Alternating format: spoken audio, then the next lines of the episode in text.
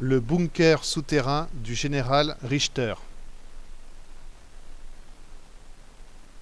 Dans un souterrain du mémorial, l'ancien poste de commandement du général allemand Wilhelm Richter a joué un rôle de premier plan durant les premières semaines décisives de la bataille de Normandie. Ce site historique, stratégique, a été entièrement revu pour livrer son histoire et offrir aux visiteurs de nouvelles clés de compréhension de l'occupation allemande et de la résistance. Aujourd'hui, la galerie est muséographiée dans toute sa continuité, dans une ambiance sombre.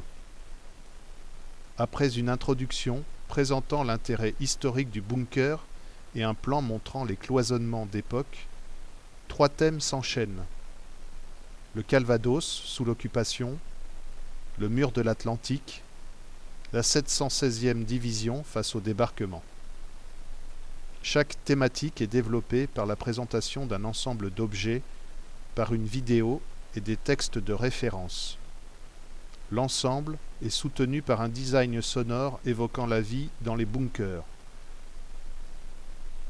Au bout de la galerie se détache le portrait d'Anne Frank, avec, en regard, un extrait de son journal daté du 6 juin 1944, pour rappeler la Shoah qui ne cesse pas après le débarquement, mais durera encore jusqu'à la libération des camps de concentration à partir de janvier 1945.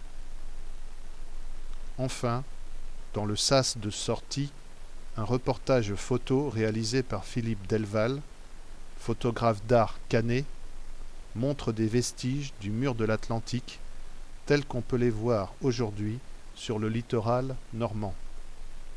Ainsi, le visiteur découvre quelques lieux de la bataille qui, avec celle menée à l'Est, a permis de libérer l'Europe.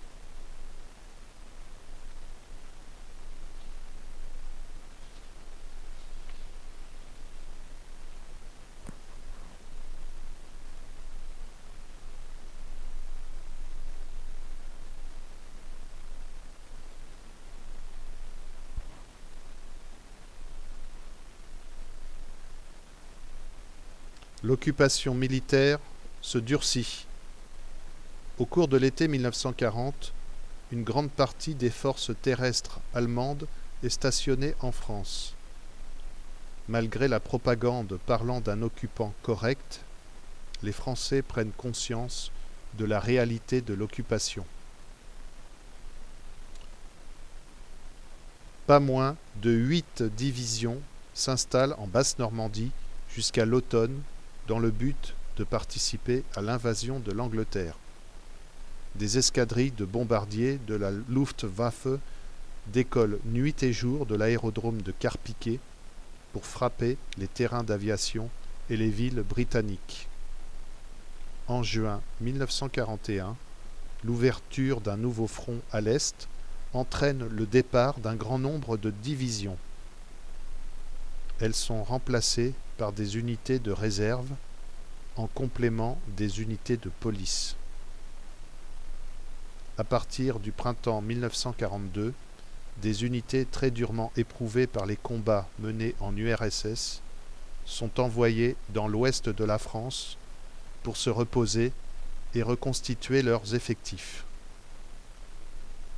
En 1944, de nouvelles divisions sont envoyées en Normandie pour renforcer le dispositif défensif.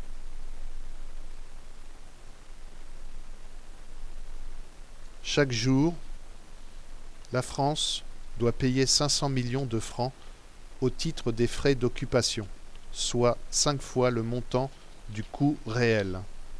Cette somme prohibitive n'est que l'un des aspects de la mise en coupe réglée du pays par l'occupant les soldats allemands dévalisent les magasins en profitant du cours forcé du Reichsmark qui leur est très favorable. Un Reichsmark vaut 20 francs.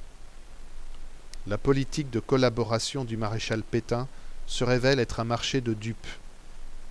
La vie est de plus en plus difficile et la répression contre les opposants, les communistes et les juifs ne cesse de s'aggraver.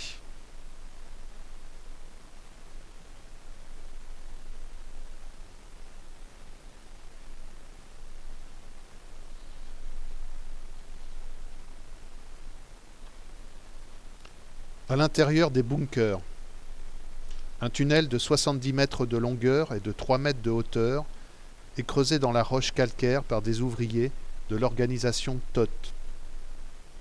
À la fin de l'année 1942, l'organisation TOT a créé une typologie, Regelbauten, de bunkers standardisés adaptés aux différents besoins militaires. Il existe un modèle pour chaque type d'armement ou chaque usage. Casemate d'artillerie, encuvement, poste de direction de tir, casernement, soute, etc. Les quantités de béton et de ferraille sont calculées dans un effort de rationalisation de la production et de calcul des coûts. Les plans diffèrent selon qu'il s'agit de réalisations propres à l'armée de l'air, la Luftwaffe, à la marine, la Kriegsmarine, ou à l'armée de terre, la Heer. Le long du mur de l'Atlantique, les ouvrages bétonnés sont occupés par de petites garnisons. Les espaces exigus sont aménagés de manière à pouvoir accueillir des combattants pour une longue durée. Les chambrées sont équipées de couchettes superposées et escamotables, d'armoires, de tables et de chaises. Des poêles et des parements en bois permettent de lutter contre l'humidité et le froid, tandis que des systèmes de ventilation équipés de filtres renouvellent l'air. L'alimentation électrique est fournie par le réseau public, mais des groupes électrogènes sont prévus en cas de nécessité. Les garnisons disposent de cuisines, de citernes d'eau potable, de soutes à munitions, d'infirmeries et de locaux d'intendance. Les réserves en vivres et en munitions sont suffisantes pour permettre au point d'appui de tenir plusieurs jours.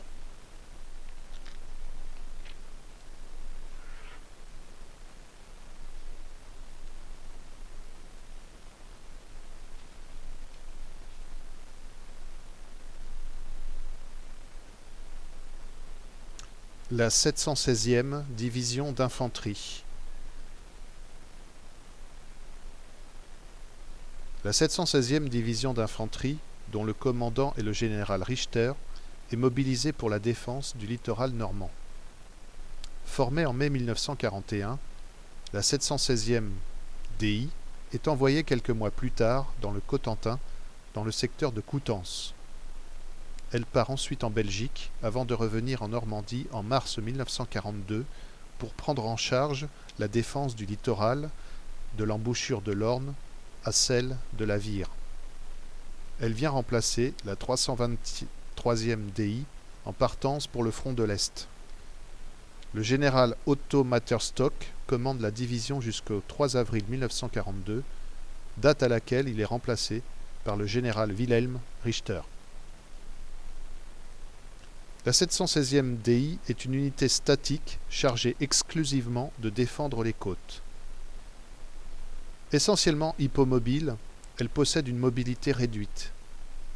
La division est composée de deux régiments d'infanterie dotés chacun de trois bataillons et d'un bataillon d'artillerie.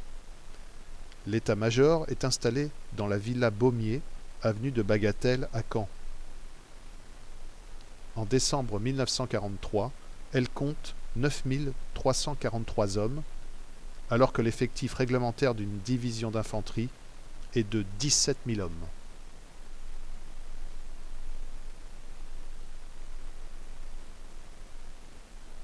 Le poste de commandement. En 1943, le général Richter décide de doter son unité d'un poste de commandement souterrain pour diriger les opérations en cas d'invasion. Le site retenu est une ancienne carrière de pierre située au nord-ouest de Caen, qui servait de champ de tir aux militaires français avant 1939. Un tunnel de 70 mètres de longueur est creusé dans la roche calcaire par des ouvriers de l'organisation TOT. Le front de taille tournant le dos à la mer et l'épaisseur de la roche protègent l'édifice des bombardements. Les travaux sont achevés à la fin de l'année 1943. Le souterrain, qui abrite un centre de transmission, est entièrement ventilé et dispose d'un groupe électrogène et d'une citerne à eau. Les trois accès en chicane sont défendus par des meurtrières. Des portes blindées à deux vantaux qui ont disparu complètent le dispositif de défense. Sur le plateau surplombant la carrière, à l'emplacement du mémorial actuel, des champs de mines, des barbelés et des tranchées protègent les abords immédiats du site.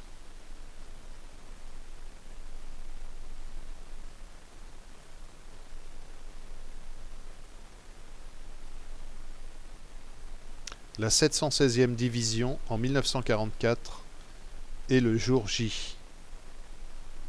En cette année 1944, les effectifs sont réduits. Le 6 juin, le poste de commandement est en effervescence. En 1944, la division ne compte plus que 7771 hommes, essentiellement des convalescents, de jeunes recrues et des hommes âgés provenant de la levée des bancs de l'arrière-garde. Comme dans la plupart des divisions statiques, chaque régiment a été amputé d'un bataillon pour combler les pertes subies à l'Est. Si les soldats ont une parfaite connaissance du secteur, beaucoup n'ont aucune expérience des combats. Richter dispose de deux régiments d'infanterie, d'un fort régiment d'artillerie, d'une compagnie anti-chars et de trois bataillons d'Osttruppen, des auxiliaires de l'Europe de l'Est au sein de l'armée allemande. En mars 1944, l'arrivée en renfort de la 352e DI permet de réduire le secteur côtier défendu par la 716e.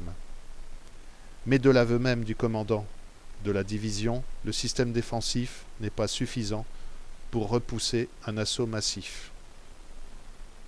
Le 6 juin, à minuit 40, le général Richter est informé par téléphone de la présence de parachutistes et de planeurs à l'est de l'Orne, dans le secteur de Ranville. La batterie de Merville est prise d'assaut. Il est persuadé qu'il s'agit du début de l'invasion et met sa division en état d'alerte. Des éléments de la 21e division blindée allemande contre-attaquent en direction de Bénouville. À 2 heures du matin, l'aviation alliée commence à bombarder les points d'appui et les batteries côtières. Cinq heures plus tard, les premières vagues d'assaut débarquent. Les troupes anglo-canadiennes font tomber les positions tenues par la 716e division et s'infiltrent entre Bayeux et Caen. Le général Marx, commandant le 80e corps d'armée, quitte Saint-Lô pour Caen afin d'organiser une contre-attaque depuis le PC de Richter.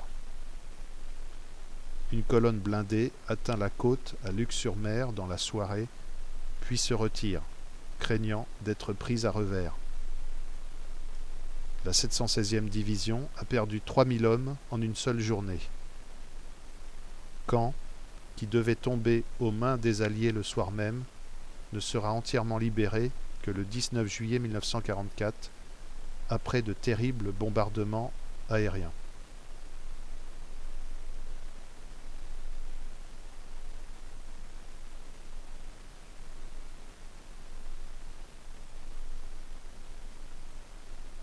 L'après-guerre.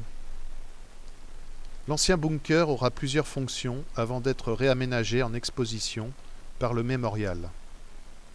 Le poste de commandement allemand de la 716e DI est laissé à l'abandon pendant plusieurs décennies.